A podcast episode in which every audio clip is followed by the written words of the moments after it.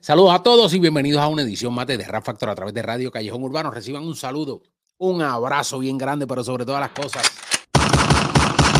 masacra ese botón de suscribirte y dale a la campana. Para que, esté claro. Para que de esa manera reciba las notificaciones cada vez que colgamos un nuevo podcast aquí en Radio Callejón Urbano. Agradeciéndoles a todos ustedes por sus comentarios, por sus visualizaciones, por seguir obviamente eh, este canal esta plataforma en YouTube, suscribiéndote y sobre todo compartiendo. Dale like y comparte este material, compártelo en tu chat de Telegram, en tu chat de WhatsApp, en tu Twitter. Reparte la semilla por ahí para abajo, siembra.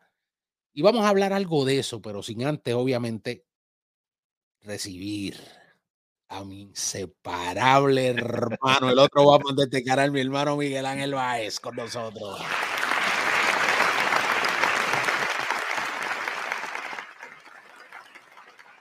Gracias a todos los que se han sumado a la discusión, a, a los pools que hemos hecho. Este, ahí está la cosa, pues verdaderamente el rap está dando de qué hablar y eso en parte también es bueno. Es bueno, obviamente, eh, el debate, la discusión, donde podamos crecer. Cuando a veces la cosa, honestamente, se vuelve intransigente, ahí es que no vamos ni para atrás ni para adelante. Ayer, Miguel, yo estaba en una directa en un momentito que bajaba eh, hacia mi trabajo a laborar y me topé con unos hermanos que estaban haciendo una directa desde Cuba en Instagram.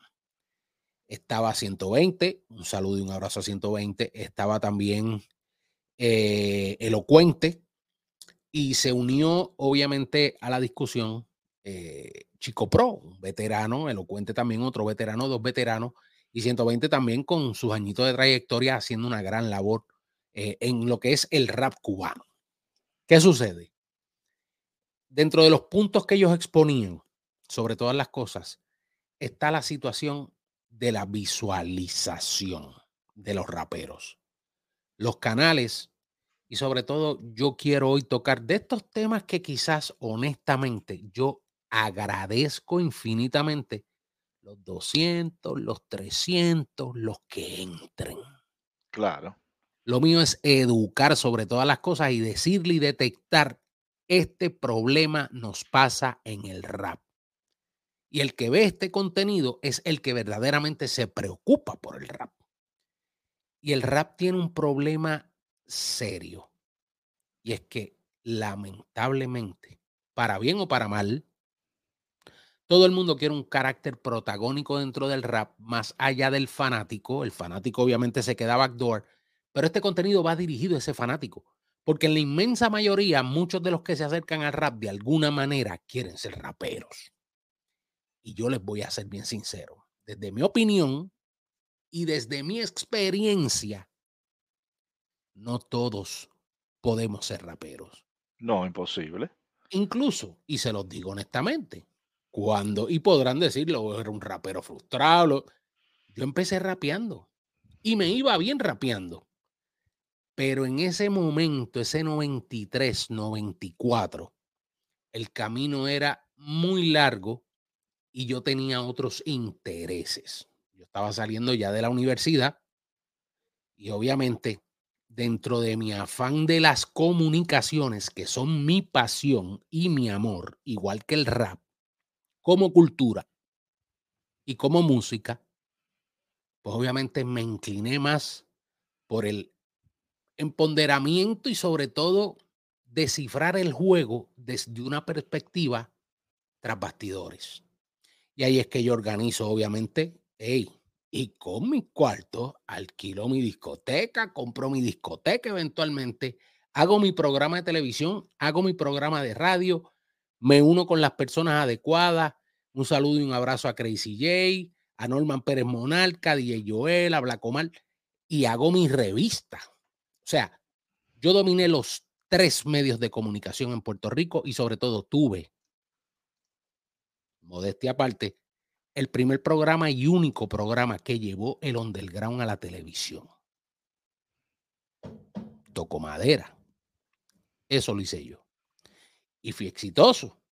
De ahí partí a Rapper, vendí la discoteca Boy Santana, Me llevé entonces lo que fue, pues obviamente con Héctor Vega, el plan de promoción a rapper, empezamos a traer raperos norteamericanos, en fin, me fue bien.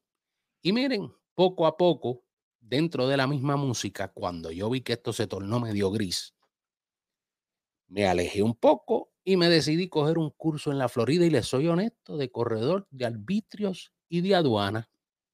Corretaje de arbitrios y de aduana, monté mi negocio en el aeropuerto y ahí me hice. Y gracias a Dios eso me ayudó a, obviamente, comprar mi casa. En Puerto Rico todavía tengo una, que en la Florida tengo tres. Junto con mi hijo un negocio. Miren, eso no es para echármela, porque no, no es lo mío. Ustedes saben que yo no pongo ni carros. Yo no pongo nada, ni cadenas, ni mierda, ni. No, yo hablo de rap. Pero eso me llevó a mí, obviamente, a laborar con un liti polaco, con un bicosí, con un chino nino y aprender del negocio de la parte de atrás. Manejo, activismo, promociones, campaña, publishing, los pitching de los discos, cómo corre el negocio. Y lamentablemente, el rap, y lo digo de manera lo más sobrio posible, porque estos temas apasionan. Claro. Necesitamos activistas. Activistas y gente que no vengan frustrados de que no lo lograron, ni que vengan limitados y sesgados de que tal artista me debe algo a mí, porque yo un día lo estaba ayudando y esta no, eso no es lo que necesita el rap. Y somos muy enfáticos y directos en eso. ¿Qué, son los, qué, son los, activistas, Miguel? ¿Pero qué son? Miren, es sencillo. El activista son personas que trabajan en diferentes campos, diferentes áreas para apoyar viralizar o visibilizar el trabajo de artistas que no son tan populares o mainstream. Y en el hip hop tenemos una gran cantidad, una cantera de talento que sobre todas las cosas a menudo son ignorados por los medios de comunicación tradicionales y las discográficas grandes. Y es aquí donde estos activistas entran en acción. Ellos son los promotores, comunicadores, los creadores de páginas de Instagram, en redes en otras redes sociales, y son los que trabajan incansablemente para dar a conocer a estos artistas talentosos. En los 90, en los 80, que no existían redes sociales de ningún tipo, eso tenía un nombre y se llamaba Street Team.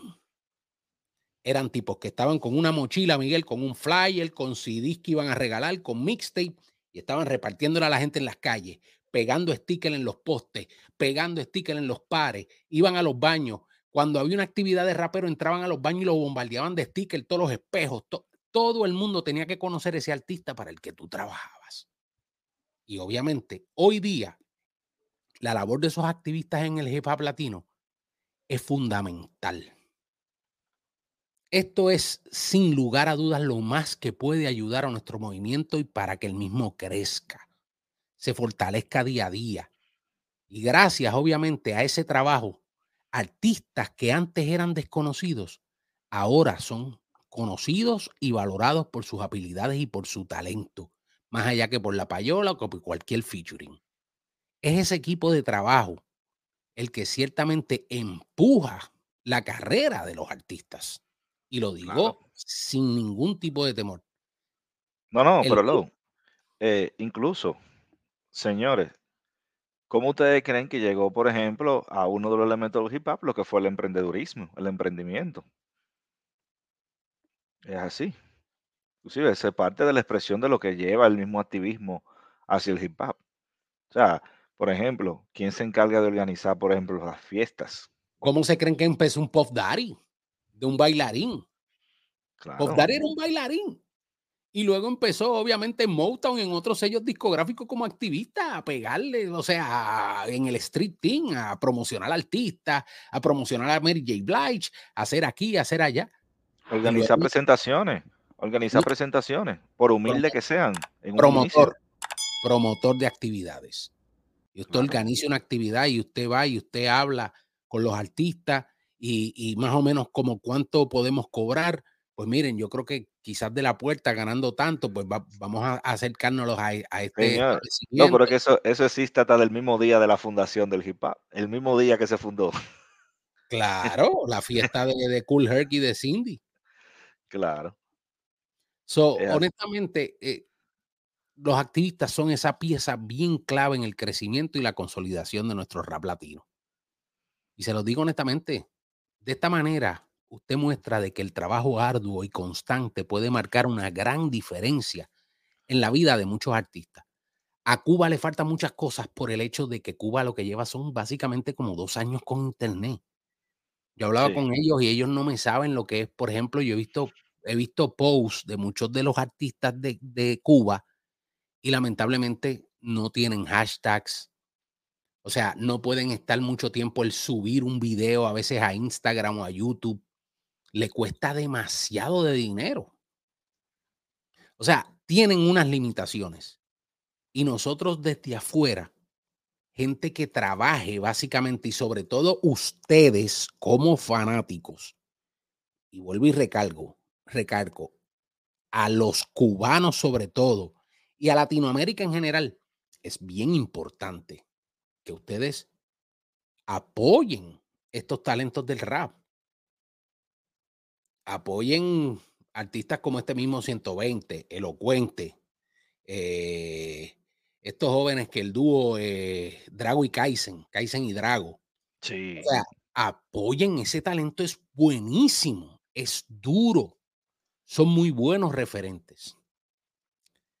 Dentro de esto del activismo también recae, y quiero traerlo a colación, la situación del comentario de nuestro hermano Alex Taylor, que hizo un comentario, yo diría, no, no acertado, pero sí tiene algo de validez. Exacto.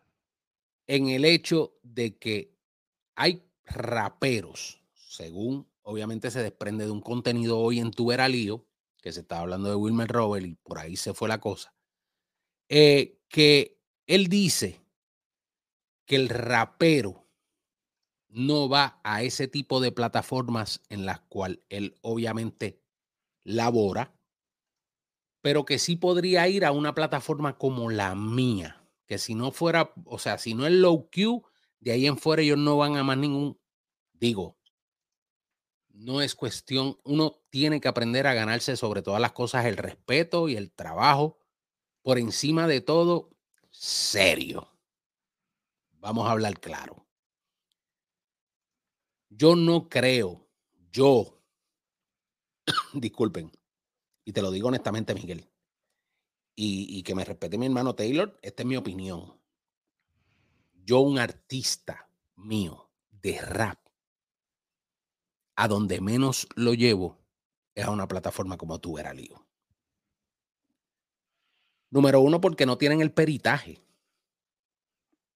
O sea, ellos tratan un rapero como si fuera cualquier loco empepado en la 42, haciendo muecas o tirándose en un charco en un pozo de fango, gritando, fílmenme, grábenme, llévenme a los Bueno, pero que, mira, y eso inclusive en una conversación directamente con Taylor, yo se lo dije tu elenco no está a la altura de ciertos temas.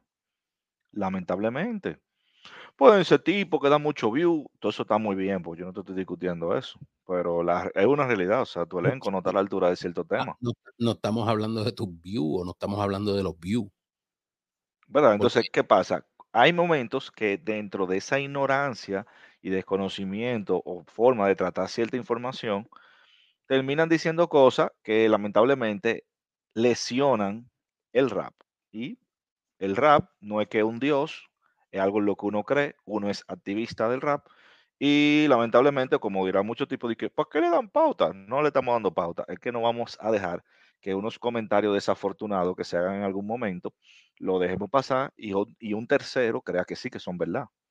Es el problema, que estamos desorientando a la gente. Los raperos son malos, no seas rapero. Eso es el mensaje que se manda eventualmente. Son ser rapero, ser rapero es un disparate, no seas rapero. Ah, mejor ser embocero. porque es el que, el que, el que ustedes esperan que, le, que se les rinda ya. Entonces, lamentablemente, el tratamiento que ustedes le dan a ciertos temas y a ciertos artistas cuando van allá, hay otros artistas que dicen, yo para allá no voy, mi hermano.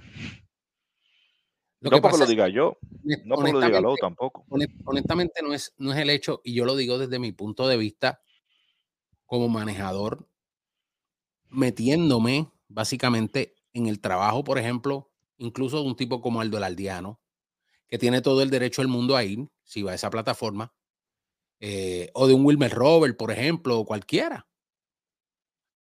Yo honestamente no lo llevaría a esa plataforma por el hecho de el desconocimiento general. No es incluso ni por las faltas de respeto que hayan dicho. Mira, ahí le han dicho de todo a mucha gente, a Mecal sobre todo, acá rato eso es con el guante de la cara, inclusive a Decano, en fin. Y es el hecho de que no, al final del día, ustedes obtienen la bonanza que quieren para pagar esa nómina. Vamos a ser sinceros. Pero el rapero no gana nada con ustedes yendo a ese tipo de plataforma. Claro que no. Porque Eh, no y es a, Posición es, es- e- e- ese, ese es el, el- el plan. O sea, tipos como Mecal, tipos como Decano, tipos como decir sin fin. O sea, son personas que como raperos, usted no puede definir su trayectoria por un éxito popular. Y ese es el problema. Hay gente que tiene libros que son increíblemente buenos y no son bestseller. Y usted no ve ni a Juan Gabriel García Márquez, ni ve a nadie restregándole libros de poesía y de otras mierdas a un tipo que te elabora una novela o algo bien cabrón. O sea, el rap tiene un nicho. Entiéndanlo. El rap llegó antes que ser pop, que ser popular. Que una industria entró y le ha sacado fin y lucro al rap es otra cosa. Pero usted no puede de ninguna manera, de ninguna manera, denigrar el rap y decir, no, porque es que ellos son los, los primeros que nos tiran a nosotros. Porque yo, que yo sepa, fuera, o sea, en carácter general, el rapero puede decir en un tema que el alcohol te hace daño, que las pepas te hacen daño, que el abuso, o sea, y el mensaje que se da en muchas de las canciones es misógeno, va en contra de la humanidad. Ustedes, dentro de ese panel, me pueden refutar lo contrario. Me pueden decir, no, Low, estás equivocado. Ser misógeno es bueno. Tratar la mujer como un pedazo de carne, aunque sea lo que sea en redes y esté popular estar enseñando las nalgas y las tetas, es lo que es. Es el mensaje que se tiene que dar. Claro. Mi hermano, sobre todo cuando usted tiene hijos, hijas. Es ese el fin del propósito para hacernos de una riqueza. Perfecto. La música popular, vuelvo y lo digo, yo no tengo nada fuera de los mensajes en contra de cualquier género o en contra de cualquier ritmo. Pero yo tiro la raya. Que hay rap que sí son ganteriles y si te hablan de eso mismo, claro que sí. Y los consumo, seguro que sí. Yo soy un adulto. Y como dije, eduqué a mis hijos en eso desde un principio, porque soy también de los que cree que el mensaje de ningún rapero se puede tomar como excusa para tú delegar tus hijos en ese mensaje o en, esa, o, o en ese role model, en ese modelo a seguir. Pero no podemos entrar en un dale pues para abajo, que sea lo que sea. Ustedes no escucharon la canción de Vico sí. Y como Vico sí, muchísimos raperos. Claro. Hay diversidad de mensajes y uno escucha al final del día lo que quiere consumir y lo que mayormente le atraiga.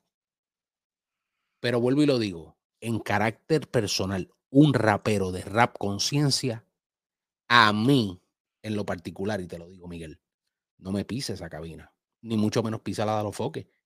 No hay coeficiente intelectual ahí. Y lo digo así, no hay coeficiente intelectual desde el productor hasta el último que se siente ahí para hablar de rap. No lo hay.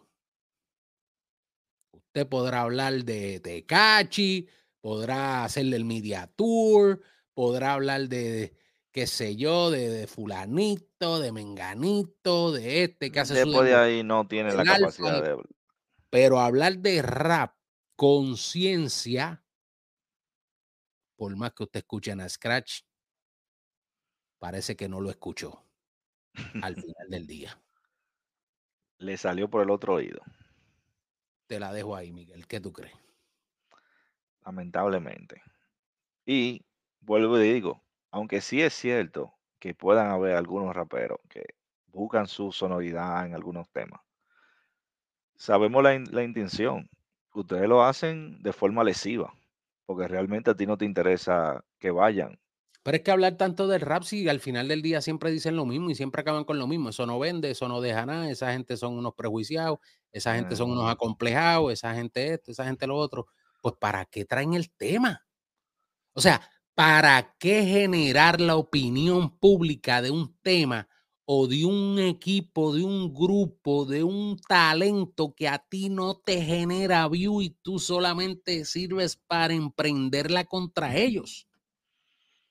Es lo que le da tráfico, porque realmente parece que el público es más grande. Aparentemente. O se, acabaron los, o se, acabaron los, temas, se acabó la visita del venezolano haitiano, se acabó la, la, la, payasería del otro.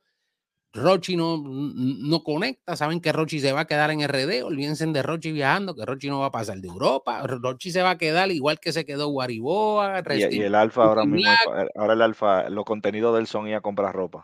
Eso es fo, todo eso es foto, eso es foto, eso está rezagado. Eso, por más que traten de decir esto, está bien pegado, está bien pegado con gente que lo haga de otro lado y le dé un matiz y un color diferente. De ahí en fuera, todos se van a quedar con el vasofón en la 42. Y esa es la verdad. Eso es un hecho. Es un dato y los datos, como dice mi hermano Arembo, no se refutan. No hay nada sonando de República Dominicana afuera. Nada hay un silencio que se escuchan los coquís de Puerto Rico. Ahí no hay nada, los gringos. Ahí no suena nada. Pero el rap, poco a poco, miren, va ahí. Y puede ser que suba, puede ser que baje. Yo no puedo ser iluso y decir, nos vamos a pegar y somos los que vamos a vender. No, no, imposible, imposible. Pero estamos aquí. No. no. Pero damos Estamos aquí y vamos a seguir dando estamos aquí y damos el frente. Y sobre todas las cosas, somos el que por respeto todos quieren ser. Porque no hay mayor orgullo que a uno que hace cualquier otro tipo de género, lo cataloguen como que, Miguel, como un rapero. Todos quieren ser rapero. Y por todos. la olla después de que, que, hacen otra cosa, pero todos quieren que le digan rapero todos quieren ese, ese, e, ese brand ahí. Es como, como, la chapa. Un título, lo ponen ahí, mira. Eh. Yo soy rapero. ¿Tú eres qué? Chacho. Ahí, e, ese es lo que les duele. Y ahí es que ellos dicen, no, por eso es que son RT. Sí.